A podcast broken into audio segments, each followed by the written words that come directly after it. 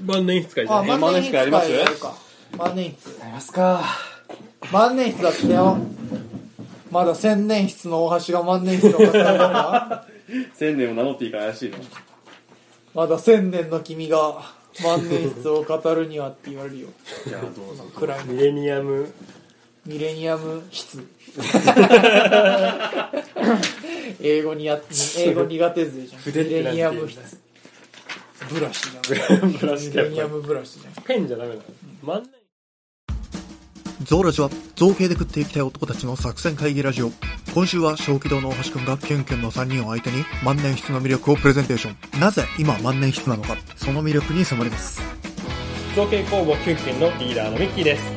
平成の武器職人五天下太平漫画家志望の米宮稲穂です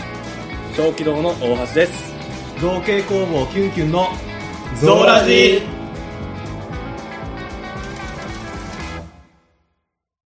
なんだよ急に漢字の勉 強かやだあよ長いなんて A っていう俺のトラウマをえぐるんじゃね万年必要え よいやー漢字苦手だったからな万年必ない要わ漢字ただの私筆用の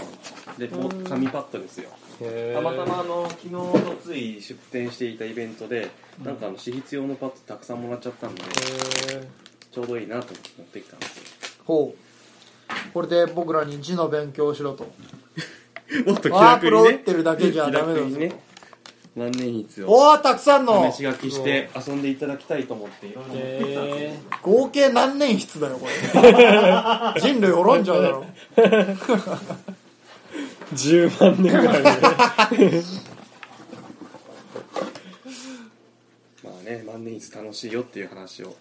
ただただしたいわけですああ何体験できんの今からうんぜひどんどん試し書きをしてほしいすげえじゃんだお取れた噂噂のの蜂蜜インクだはみつイン クはい P が入るなんで別に言い間違えただけ だろ言い間違いはみ出しちゃダメでしょ噛んだらダメかすげえ噛んだだけなのにこれはでもスマホをどこ匂いすんの匂いしますよんア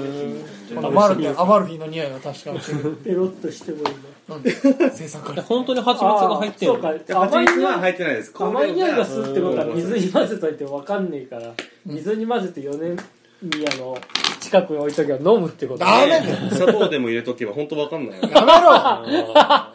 なんでみんな俺を殺そうとしてんのとりあえずこれペンのお布団的に置かせていただきましたお布団がないと寝れない派なのこの子たち俺です ねつまり睡眠にうるさいん だで結局何回なんだよなんかいっぱい広げてっけどよ まあちょっと準備会させてくださ準備会入れるの準備会1個いやい会は嫌だ会あと5分も待ってんのか待てんわまあね考えてみたらみんなあの万年筆って使わないじゃないですか使わない僕大好きなんでちょっと万年筆の楽しさを今目みたいになっちゃった使わない トトロ引っ張ってるわ何に使う万年筆はそうだよどういうタイミングで使うんだよみんな買ってっけどよもうとにかくねでここに小気道から来たリスナーを全員的に回さって ます何に使うんだよみんな真似に使うけどよえっとこれは本当に諸説というか意見はいろいろあると思うんですけど僕個人的にはもう趣味のアイテムですほうほうほなんではいもう単純にもう万年筆は楽しいよっていうことを今日は言いたいなとおーだって確かに実用性で言えばさ別にねわざわざインクつけてってさそんな漫画家みたいなことしなくてもいいわけじゃんボールペンで全然いいと思いますので、俺でさえ最近もうここ半年ぐらいインクにペンつけてねえぞ俺ペンタブになっちゃったからよまあ、ちなみに今の話で言うと万年筆はもうインクが装填されてる状態だかうらこれ川取り式なのそうですかえらこれああそうなの中に入ってるもんねなんかそうそうそれベでネもツィアじゃん俺ベネツィア配られたけどサルディサルディサルディーネじゃんとりあえずあの書きながら万年筆ってこんな感じかってベニスって言えよじゃん全然話すわ 根掘り葉掘りよあのさね3本目収録3本目でみんな酔っ払ってきてるから まあそうやってちょっと万年筆こんな感じかって思いながら話聞いてほしいんですけどなるほどだから今回は万年筆の楽しさを僕らに教えてくれるわけだそうなんです教えたいって伝えだかたらいこれの話この30分聞き終わったあたりにはもうだからもうインク買っちゃうんだそう消ですね費だ量から僕のあのゴール的にはあの今日終わったら明日あたりちょっと万年筆買いに行こうって思ってもら えたららなるほどねなるほどねメイメイも買っちゃうわけだ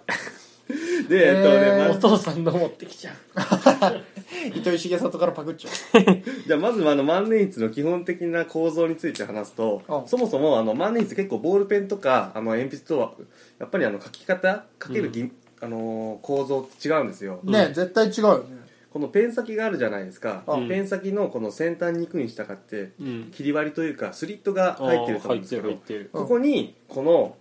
シャビシャビのインクが通って入ってるはあはあはあ紙にまでインクがとろけられるわけですねへー毛細管現象って呼ばれる現象なんですけど、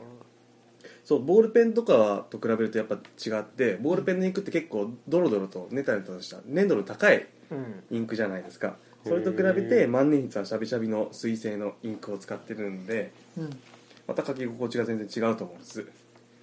だからそういう意味では俺が一番近いよな。そうつけねペンつけペンを使ってると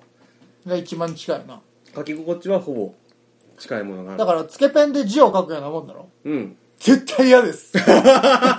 でも力加減で別に太さは変わんないんだねあんまり変わらないまあこのああ、そうか。あ、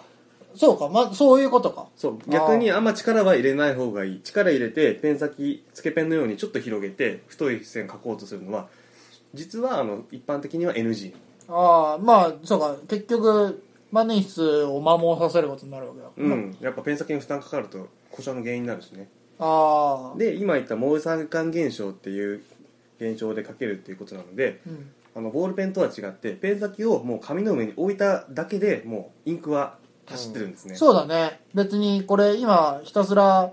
大橋くん以外の3人はなんか、渡された万年筆ひたすら書きまくってるけど、確かに書き心地は別に置いただけですってなるね。そうだからね筆圧がいらないから例えばあのものすごい自筆自筆であの文字を書くっていう人にとっては筆圧がいらなくて疲れにくいからすごく楽ああ。確かに、この、今、カートリッジ式の万年筆渡してもらってるけど、これ、これは別にインクつけんくてもいいしさ、あの、本当に書き心地としては、あの、置くだけで書けるから、筆圧ゼロでいけるわ。うんすごい楽だと思うあ実際ボールペンと比べるとまあとは言ってもこれは、まあ、正直僕的には方便だと思っててもう今の時代そんなたくさん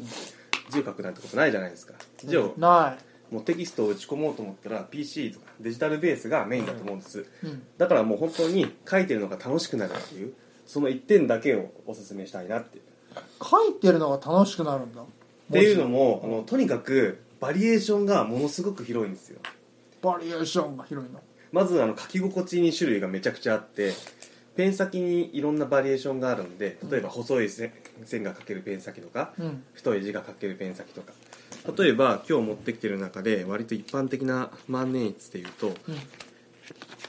ちょっとあんまり基本形のやつを持ってないからううまく見せられないんですけどこれなんか結構ザ万年筆って感じのルックスしてるじゃないですかああ、そうだね。ルックスね僕わかんないあんまりいや、でも、ここううじじゃゃないですこのあつやっとしてておなん、かキャップと、ネジネジキャップとキャップじゃないところが1対1ぐらいで、あであのね、ま中も黒くやや短だな。でもこんなもん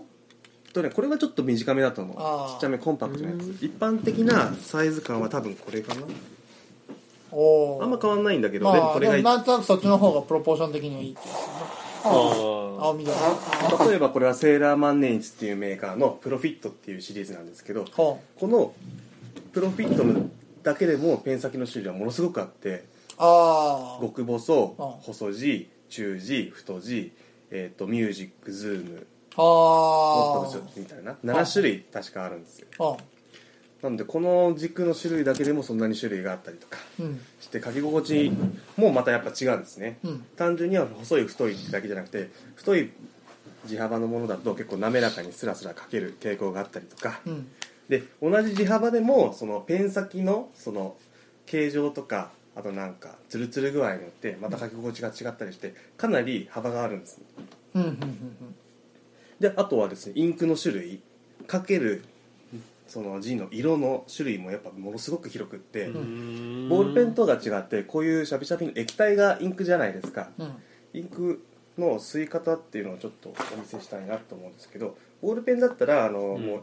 返し印としてインクが初めから装填された状態のものが打ってるよねを差し替えて使うってことになるじゃないですか、うんなんでかん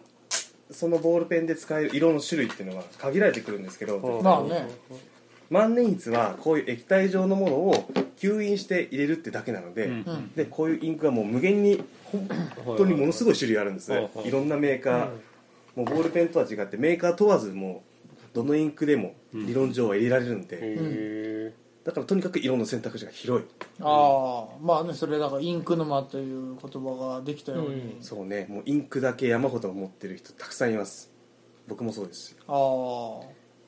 そうでインクによってもやっぱりあのシャビシャビとは言っても微妙に粘度が違ったりとか、ううんんあとはそのインクに溶けている染料の粒子の細かさとか、うんそういったものでもやっぱ書き心地って微妙に変わるんですよあうあんまあそうだねその辺はまあ漫画のインクと同じようなことだあそれはなってのは思一緒だろうねんメーカーによって違ったりさあちなみにあの漫画描くようなつけペン系と違う点としてはうんこのペン先のその紙を設置するところうんにペンポイントっていう丸い金属がついてるんですよそうだね、うんこれはあー万年筆特有はいはいはの丸くなってそういそなうるほどねこの丸いものがないとこの金属の先端にガリガリっと引っかくような形になる形になねるから、あのつけペンとかだと結構あのこの紙の凹凸を感じるようなガリガリとした書き心地になることが多いんですけど、万年筆はペンポイントこのま球体であのインクを乗っけて書くことになるので結構滑らかな書き心地になることが多いですねうーんこの先端にこうちょんとこうなんかねそのつけるのが大変なんだよね、うんきっと大変だと思うでなんつかけなんかで見たことあるのでドラマかつけ漫て画そでうかだから本当はこれこの中にインクが入ってなければこう要はちょんちょんでつけて書くってことそうなんですそうだなんよです、うんだから万年筆が生まれた時はやっぱそこが画期的だったんですよはいはいはいはいちいちつけてうんまた書いてでもつけるってだけだとそのペン先にインクが乗ってるだけだからすぐねなくなっちゃうじゃないですか、うんにもかかわらず万年筆はもう内側にインクを装填してずっと書き続けることができるっていうはいはいだはいから万年筆なんでしょあ違うあそうかだからもともとそう多か分 だから万年かけるえって俺は勝手に思ってたけどいやじゃあ多分そうだと思うよああと単純に長持ちするからとかまあいろいろとあるとは思うけどさだよね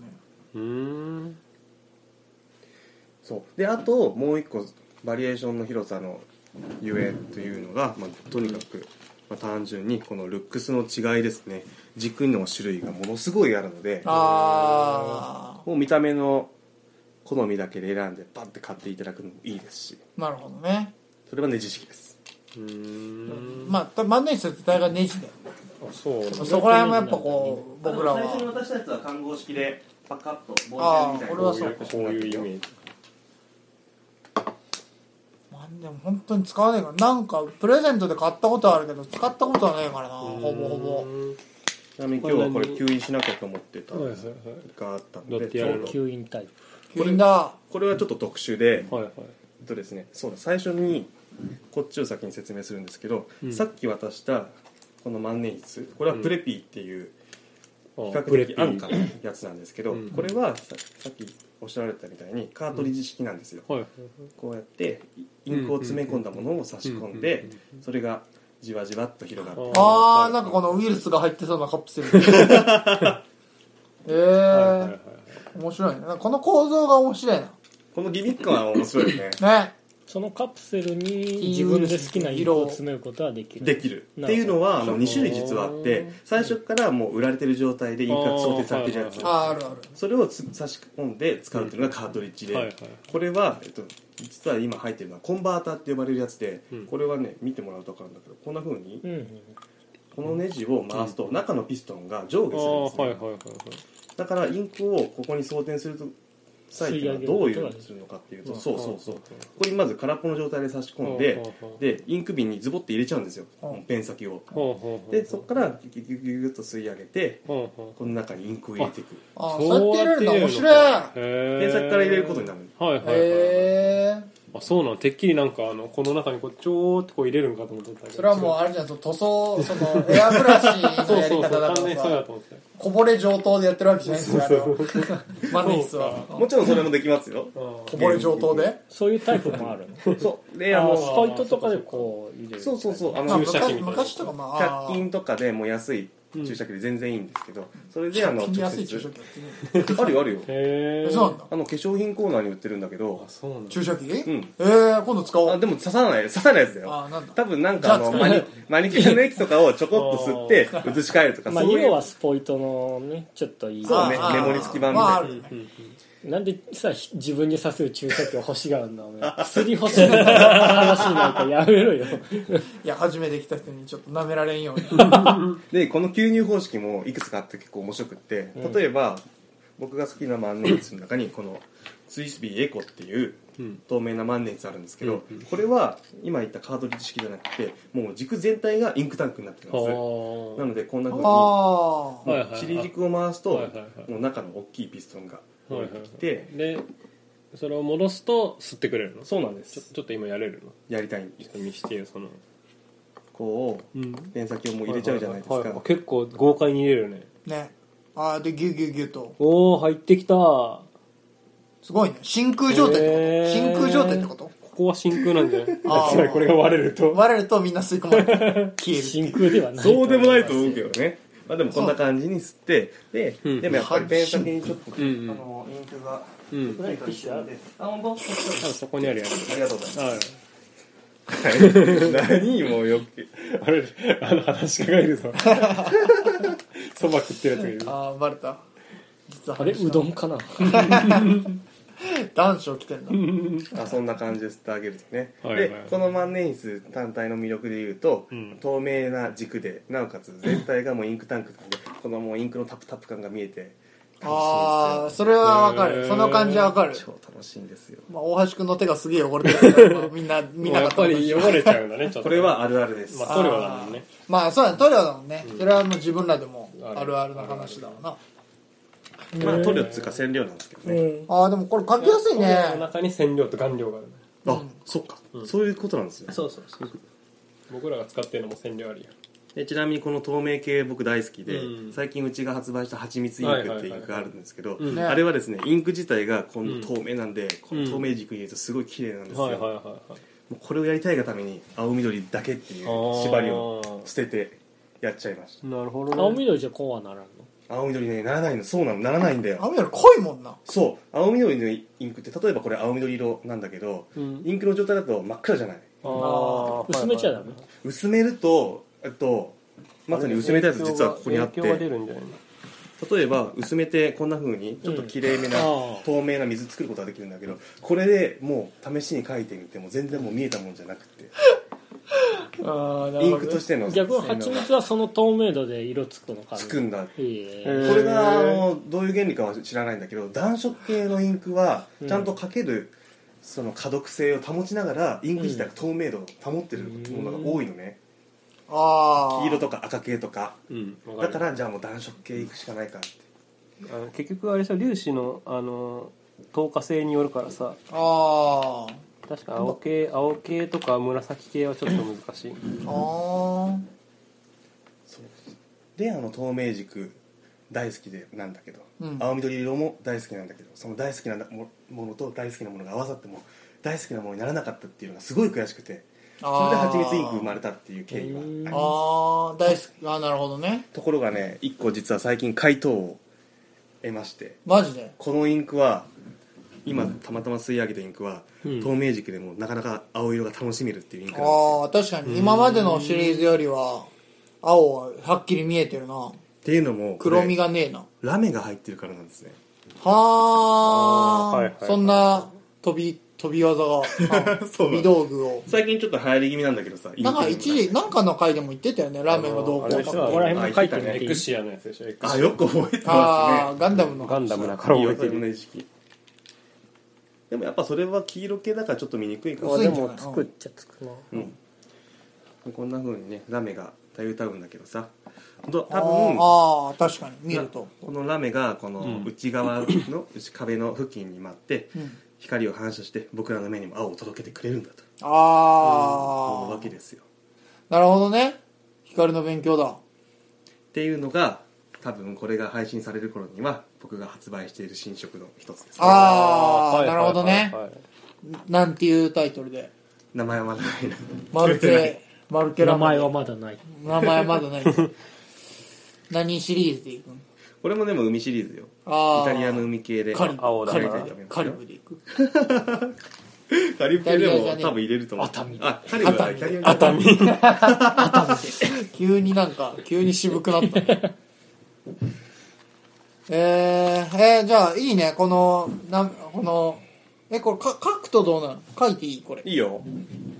でもラーメンの色が出るんでしょうん出る出る書いた瞬間はあのインクの水色感が強いんだけど乾くとやっぱねラメが浮いてきてギンギラギンな見た目になるとへえこういうのはどういう時に使うといいんだろうその大橋君的にはえっ、と僕がインマーネイズ使うシーンっていうのおは友達に可愛いポストカード渡す時にこう色のついたペン使うんだろうああなるほどね俺ら絶対やんないけど割とメジャーな使い道よ ねマーネイズのポストカード送る時こういうカラフルな色あるし今僕はイタリアにいますみたいなことあとこうなんだろう年賀状とか送るときにさちょっと色気のああーあのそうね印刷して一言添える時とかそうそかうああなるほどねああ確かに一言添える時ぐらいだったらハイテクとかよりもこういうやつの方が色気があっていいかただ僕は割と普段使いにもガンガン使っちゃってて、うんあのこういう作品作りたいなとか思う時アイデアスケッチとか書くじゃないですか書くもうそういった時は万年筆でもうガリガリ書いたりしてますへえ色だなまああれよねなんかちょっと万年筆で書いた字にハエがたかってんだけど水分を蜂そ蜜間んな違え要素たないはずだが蜂蜜要素はないんだけどちっちっちっああもうこれ多なん分か死ぬ直前頭のにやつださこ水いつ分補給って言いながらさ、うんちょっといい紅茶でも入れるかみたいなノリだよねあああなるほどねああなんか感覚的にはそれに近いかもうんやっぱポジションは本当それに近いと思ってて、やっぱ嗜好品なんですよねまあまあまあねうんなんで本俺当にも一人暮らしだけをやるよちょっといいお茶入れちゃおうみたいなへえ本当にそのボールペンの性能が逆に今高すぎるから書あまあくっていう目的ねだけ言ったらもうボールペンで全然十分なんですうんうんああ確かにだからまあそういうそれだけじゃなくてね、うんまあ、そこにやっぱ色気を添えるのがなんか特別感があるわけだしやっぱ楽しいのよなるほどねでさこんだけ色あるとさなんかお絵描きする人はいないのこれいるやっぱいるいるあただあの万年筆っていうせいあの構造上例えばこれ今この色のインクが入ってるんですけどあ、うん、他の色は基本的にもう入れられないんですようんああまーあそうだ、ね、そっかそっかなのはいはいでその数だけペンがいるってことでしちょょっとコスパ悪いよねなるほどでもねコスパ悪いけどさなんかなんだろう色鉛筆とかだとやっぱ売ってる色しかないけど、なんかこれインクだと小気動から出してるみたいなニッチなやつもちょいちょいあるっていうのはあるある面白いな感があるよねすすごい種類はやっぱうんあるよねまあ、ちょっと今書いてみて思ったのはなんか書いた後に他の色重ねるとにじんじゃうからそこをどう使うかっていうのは難しいなと思うむしろそこを利用して同じこの紙の上で混ぜてうんちょっと面白い表現出したりっていう人もいるようんで実際やっぱそういったコスパ悪いとは言ったけどその方式で絵を描いてる人もいるしうんあとはつけペンっていうことも考えればうん本当もうインク単体を画材として見てああなるほどねずらっと並べて描かれる方もいるよねああなるほどねでつけペンもねなかなか吸ったもんじゃなくて、あうのん今回は万年筆っていうことだから外しちゃったんだけど、んガラスペンっていうのが結構今トレンドできてるんですああよなんか君から聞いたことああガラスペン結構そうか今来てるのか来てるすごい来てるるそれはどういうやつなのえっとですねもうその名の通りガラス製のペンなんですけど、うんうん基本的にはペン先はガラスなんですほうこここ一体ここはガラスってことそうなんんですそこはガラスなんです溝のついたガラスそうそほうほうそうほうほうなんだろうイメージはソフトクリームに近いそうそうなんかねじれてこうぐーるねあーー溝がついたガラスがこうねじれてうほ細うくほなうっていほくうってほいううほうでえっとですねそれをそのペン先をインク瓶にポチャンと入れるとその水を伝ってインクがスワーって吸い上げられるんです、はいはいはいはいあそペれンも先だけなんだそう基本ペン先ね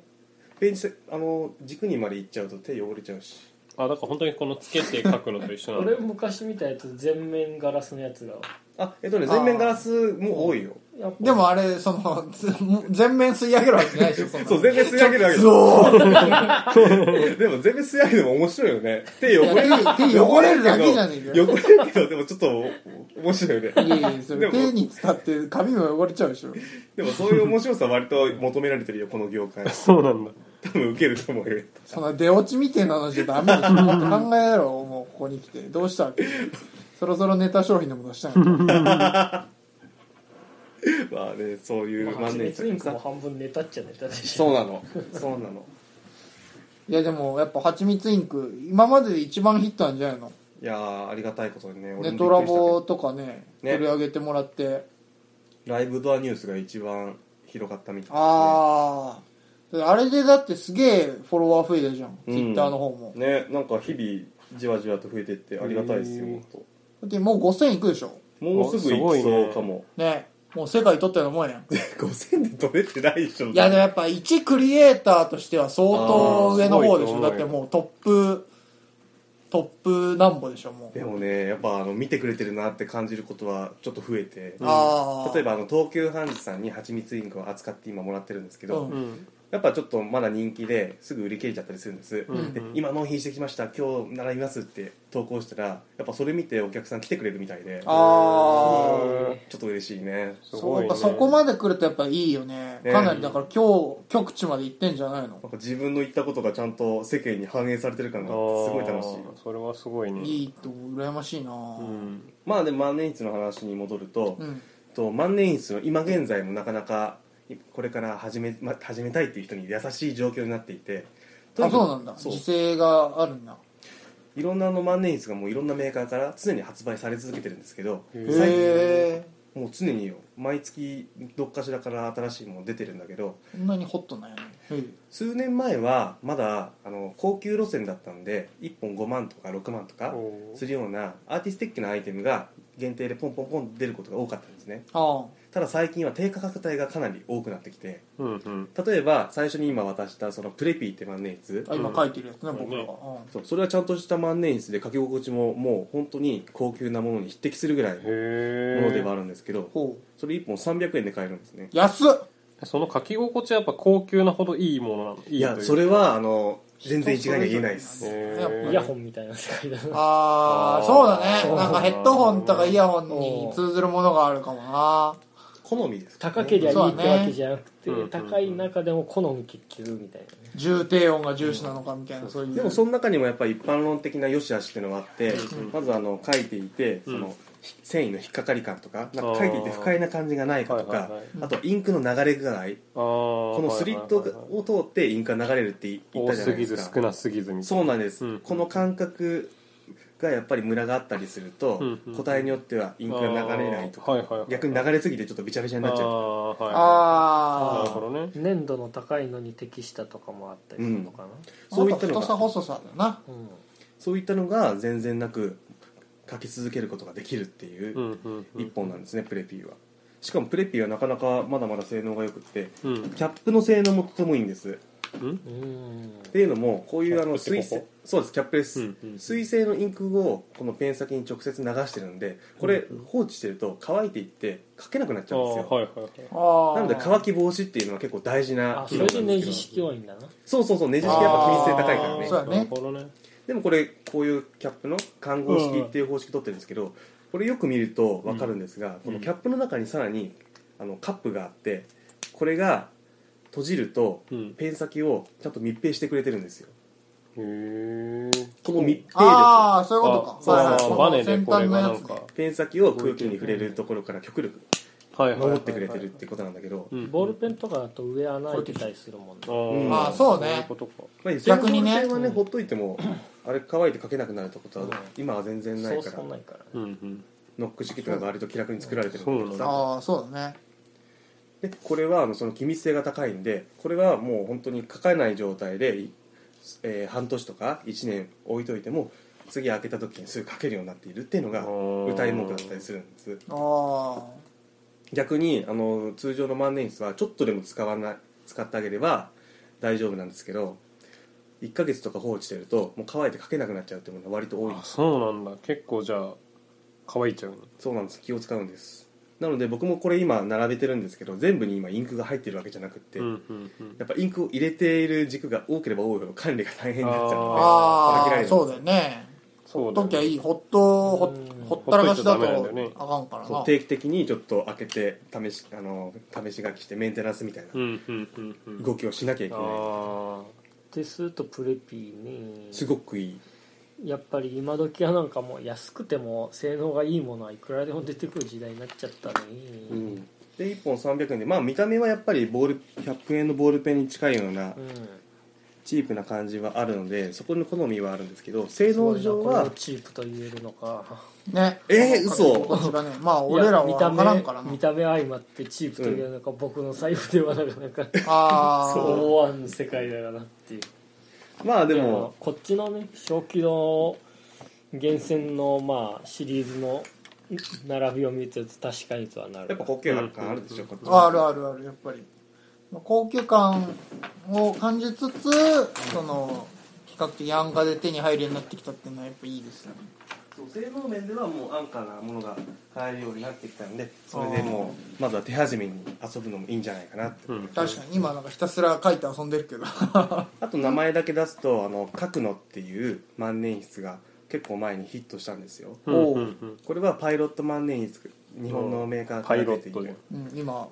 書き殴ってるこのメモ帳でおなじみパイロットですよあそういえばそうですねあそうのか本当だそのパイロットが出てる万年筆で書くのっていうのがあるんですけどそれは1本1000円で買えるんですよ、ああへそれもね書き心地がなかなかよくってうん高級な万年筆に匹敵するだけのスペックがあるんですよ あ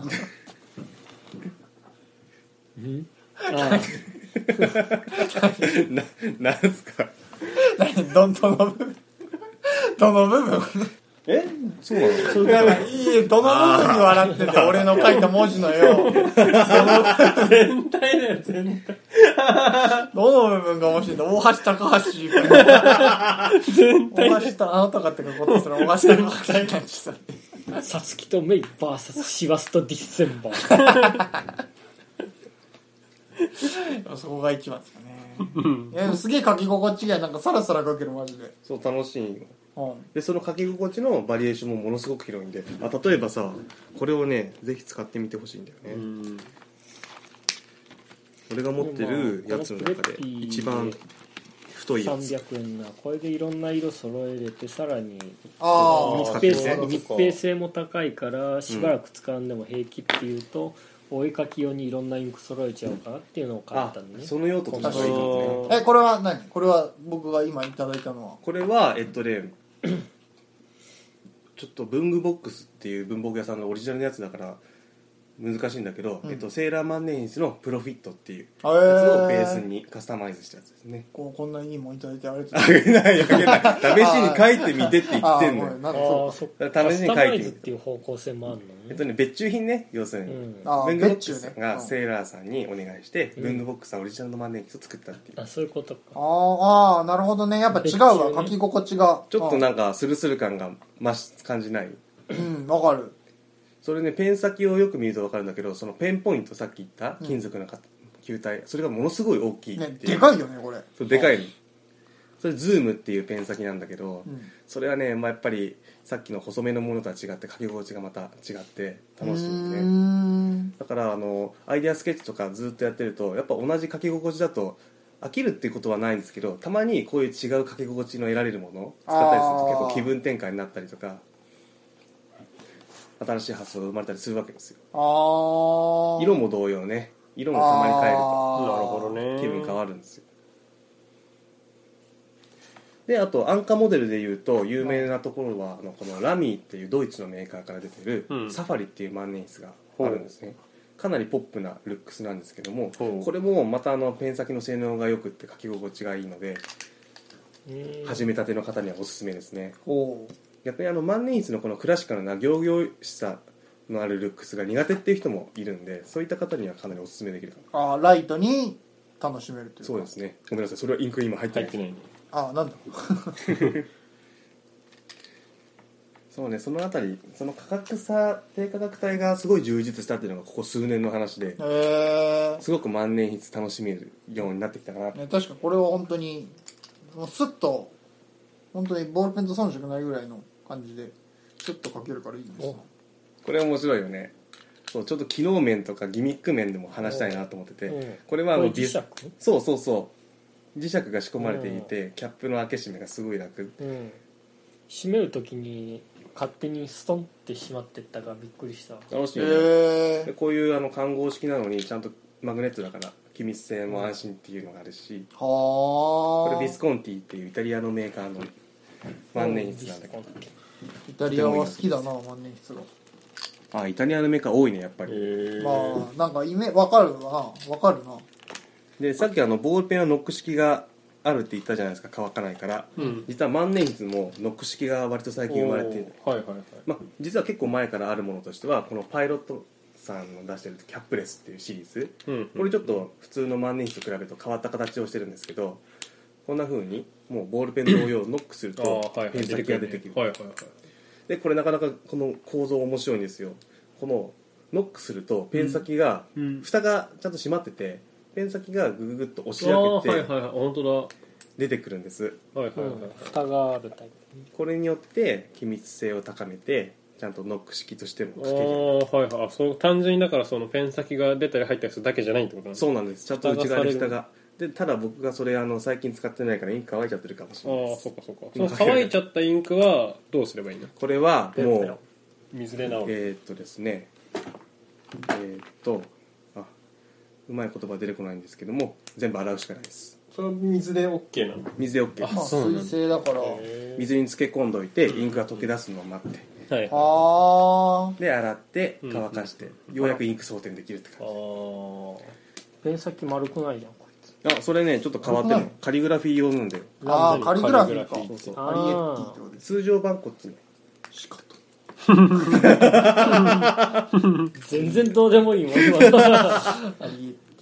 うんなるほどねこれがでこのキャップレスタイプが実は、えっと、3月に発売予定のものが1個あってこれはプラチナっていうメーカーの万年筆なんですけどフラゲじゃんフラゲしてんじゃんフラゲが今ねできるんだよ先行販売普通にされててああ全国で5店舗だけ合法だ、えー合法だったか応募ですキュリダスっていう万年筆なんだけどこれもノック式のはあノック式え万年任せ筆てる、うん、面白いねノック式ってもこれ透明だから中の構造が見やすいんだけどさああ確かにやっぱねあのノック式のボールペンとえ汚れたああ大丈夫よこれ本当だ結構手がいつの間にか手があ本当だで特に俺があの青緑系のインクばっかり入れてるから手の汚れ度はよくわかるよねごめんねあ黄色だとそうか分かりにくいのかそうあなんあです俺ら黄黄色は色ついて人る種だからなあー 急にイエロージョークだね俺らだから言っていい俺が白人だったらダメだああやっぱ書き心地違うそれなかなかいいよね書き心地もこだわられて作られておりますよへえプラチナさんはこのプレピーもそうなんですけど最近この機密性に結構こだわって作ってるので、うんうん万年筆さっきてあのひ定期的に使ってインクを流してあげないと固まっちゃうって言ったじゃないですうか、んそういったことって結構こう万年筆を定期的に使わないと難しいんですけど、うんうんそういうあのあんまり使わないズボラな人でもうん安心して使っていられる万年筆ですね、は確かなんか万年筆ってやっぱ手入れが大変ってイメージもあったけど、んこういうのは手が出しやすいでしょうなライトなね書き心地がいいマジ延々書いてられるわ、あうん延々書いてるけど俺ら、全然構わんよありがとう嬉しいわそれはうん、なんかこのメモはぜひ持ち帰った後で読み返していただければ なんかこれにこの色のなんかインクが入ってるとどことなくスチームパンク感だなあーわかるわかる、う逆にスチームパンクな万年筆も一応あるにはあるよ、うんもっと増えても面白いかもん、ね、うん、蒸気圧で押し出す ギミックにまでスチームパンクを持ち込む邪魔くせえよこのサイズに ススチームさ 青緑だと別にあれだけど緑によってくとだんだんバイオハザード感が出てく る、うんそうあ映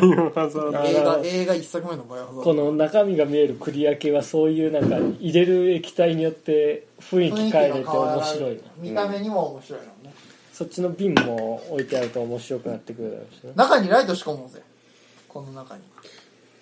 それ面白いねおまた軸に入ってたら面白い確軸にあかーにまたアイデア量でガッポガッポだいやあのインク瓶を光らせる台っていうのは作ってたから、うんねペンを置くと、まあ、光って綺麗だよみたいな台は作ろうとかは思ってたん だけどペン自体に入ってたらちょっと面白いね確かにでしょでしょで全然話は戻る変わるんだけど、あと、えっと、ギミックにこだわった万年筆もいろいろ増えてるんですけど、これは結構前から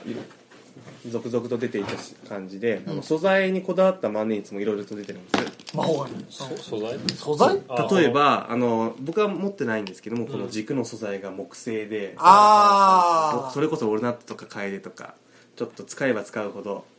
ツヤツヤになって綺麗になっていく、そういった経年変化が楽しめる軸だったりとか。ああとこれはまたちょっと変わっていてエボナイトっていう素材を使った何エボナあイト若干テラリア風味な、うんテラリア風 みたいなエボナイトって聞いたことないですないなエボンウッドとは聞いたことあるけど、エボナイトはないいやあの樹脂ですね対ジュー比シすーるなとあー昔今と今だとプラスチックが主に使われてるんですけど、うん昔はエボナイトがよく使われてたっていうそういう素材なんです、へえ簡単に説明するとあゴムと硫黄を混ぜて作られたあ樹あ脂なんですけどうんゴムと硫黄だと単純に車のタイヤのゴムに近くなってくるのかえな、っとねその辺はねさすがに詳しくなくまあてね科学の話ですからなうんまあ配合比率とかにもきっと寄ってくるとは思うんだけど、炭素だでそのエボナイトの特徴としてはあの一般的なプラスチックは型に流し込んで大量生産できるじゃないですか、うんエボナイトはそれが苦手で基本的には切削削り出しによってしか成形ができないんですあーもうお大変ーじゃあもっともっと硫黄が多いのかなくるくるくるって回しちなょっがらと硬いとうくるんくるくるってやるんだろうねただしあの堅牢性はとても高いのでこういうあへーの常に持って持ち歩いたりとか握って使うっていうまあ確かに面だにかはら向いている素材なんで独特硬なくかつしなやかな感じはあるよね、うんなんかで性質としてあのほっとくとどんどんちょっと曇っていくというかうんあーツヤがなくなっていく傾向があるんだけど逆に使えば使うほどツヤが増していくっていへーうちょっと木とか皮に近い性質を持ああってる確かにの革っぽいイメージだねそういうのはゴムは天然ゴムわからん天然のそれ買っちゃうよまたそこはでもまあ専門性の違う話になってくるけどな硫化は硫化とは多分違うんだよなそうするとこの雰囲気からまたややこしいで話もねそうやってやっぱね頻繁に握って使うっていうことそに向いている素材っていろいろ皮とか木とかあるじゃう、なういん、ああそういったものを軸に使っているっていうシリーズもねやっぱ高級路線だけどあるにはあってやっあーぱね楽しいんですね所有欲がくすぐられるんですなるほどなもう書き心地見た目握り心地とか、うもうあらゆる点で選択肢がものすごく広いので数千円で結構一揃いできたりするものだったりするんで、なるほどな、うんもうぜひぜひこの万年筆ライフ楽しいインクライフを送っていただきたいなと沼なるほどなまあ一本持っといてなんかの時とかにあいいかもねそれこそ俺この前その友達の結婚式の招待状をか、返すのに普通にボールペンで書いたけどさ、うんうん確かにその時に万年筆が一本あったらあこういう時使おうかなって思うあなーそうねだから別に普段使いしなくてもやっぱ一本置いとくだけでもそういった用途で幅が広がるっていうかちょっと豊かになるよね、で黒に近いインクを1個持っとけばなんか面白いねそうねなるほどねあこの青でも結構十分黒いかそらうそうそう青インクって結構スタンダードだよね、うんうんあのブルーからブルーブラック系は結構黒の代わりに使われることも多くて、ねそれこそ公的書類だって青公的書類の黒なかボールペンでもな青のボールペン OK だからね意外とそうでそういったシーンがやっぱ万年筆だといいと思うのはその万年筆で書くことによる字の表現なんだけど結構こういう一本の線の中のこの濃い薄いインあクの濃あ淡が字の中に現れることが多いんだよやっぱこの水性のインクを使ってるんでそうだねこの表現がやっぱ万年筆ならではっていう感じがしてかっこいいんだよねなるほどねなるほどこういったのがやっぱそういったあの渡すような書類とかに見えたりするとちょっと楽しんでもらえるかもしれないですしあーあともう一個こういった字を書くのに向いているペン先として筆で万年っていうちょっと冗談みたいな名前のペン先が存在してるんです、それがこれなんだけどこんな風筆にで万年なの通常のペン先は当然ストレートなんですが上にグリッと曲げられてるんですよ、あー曲がっちゃったみたいな感じ本当にそんな見た目をしてるんですこれであ本当だシリコンの缶無理やり開けようとしたんだそうだからね子こ供のがまこれ持ってたら叱っちゃうやつであこの曲がっているところをあーフルに使うとこういう太太いいわ確かに線を書くことができるんですはがい真骨頂はですねその名の通り筆文字のような文字が書けるっていうところなんであーすねちょっとこれ今僕が使いこなせるか自信ないんですけど大橋君の筆文字スキルああがでもその強弱的な部分がより出しやすいああでもなんかわかるわはあ筆っぽい強弱になるんやねそうあなあなんか2つ目使はいこなすとねもうちょっとへねー出せると思うんう特にこのスタートのわねすはげえい曲がってる入りっていうのねああなるほどこういうことか、いいねへああなるほどね曲がってるからその接あの接触面が増えてそうそうへでこういう太めのペン先でインクをザーって流すとこのインクのやっぱ色味とかもよく見えたりするんで、なかなか楽しかったりするんですねインク好きとしてはかなり好きなペン先ですよほーっていうですねなかなか奥深い世界なんでで特にあのインクは今かなりブームって呼ばれてるぐらい盛り上がっていて、うんこういうインクばっかりのイベントとかもしあの機会があったらぜひちょっと外からでも遠くからでも見てほしいんですよああ人だかりがすごいんでああなるほどな例えば愛知県だと7月にみんなで名古屋2が開催されるああついにやるんややるやるるもし機会があったらちょっとで外からでも遠くからでも見てあげると遠くからもちろん入るとよりあの肌で感じると思うんですうわあーここんなにインク買うってお客さんめちゃくちゃいるんでああなるほどもうねみんなカゴ持ってインクババババって詰め込んでいって一人で2030買っていく人もざらにいますからねすごいねやっぱそういう人見るといやそんなにインク使わんでしょって思うじゃないですか、んもういいんだ思わないよそんな失礼なこといやでもまあインク綺麗なのだったらね本当に棚にずらーって並べていくだけでもまあ綺麗よ気分は良くなっちゃうってことねそうなのインクの消費期限って実はあってあそうなんだ万年筆のインクはあの製造されてから3年間の間にうん使い切るのがベストって言われてるんです、ほうほうほうそういったことも考えるとやっぱ使用量とあその使うの照らし合わせて使う量はいはいはい以上にはやっぱ買わない方がいいかなと思うじゃないですかうん気にならなくなりまうすーんまあプラモデルの積みプラみたいなもんだああまあ一回たかが外れるやな、ね薄い本も一緒だうん一回買い出す期限過ぎるとどうとなるのそうそうえっとね一再現な応くねやっぱ変な化学反応が起きたりしてインクの染料が沈殿したりとかそういうものもあるにはあるんだけど個人的な印象ではあんまり変わらないかうんまあ問題ないやつもそこそこにあるうん問題ないっていうかあんまり変わあらないあやつまあだ一番一緒ょっと好きだけどなるほどねなだからそんなもん気にしなくてもみんな買っちゃえばいいんじゃないかなと思ういやでもなんか今ひたすら書かせていただいてる、うんでも書きやすいなるの、ほどすねげえ書きやすい、うんああよかったで僕すはその初めて万年筆使ったけど確かにそうなんだねこういう感じなのねっていう今世間的にホットなジャンルなんでちょっとでも触れていただければなと思いましたなるほどねごめんなさい今日マネージャーじゃなくてボールペンですああそうなんだ急増インクでもこれはこれで面白いですよああ急増インクこう伸ばかすとガションとペン先が出てきおーはいはいはいて書けるようになるやうつーんどうやって出すんだろうと思ったけどそういうことなんだ黄緑具合が強すぎて人気が出ない YMCK と RGB で違うしな 急増の色はでも逆にない色だかいらや統一しない あんまり見ない色だからうん欲しがる人多いかもねあーいや多分多いと思うよ実際出した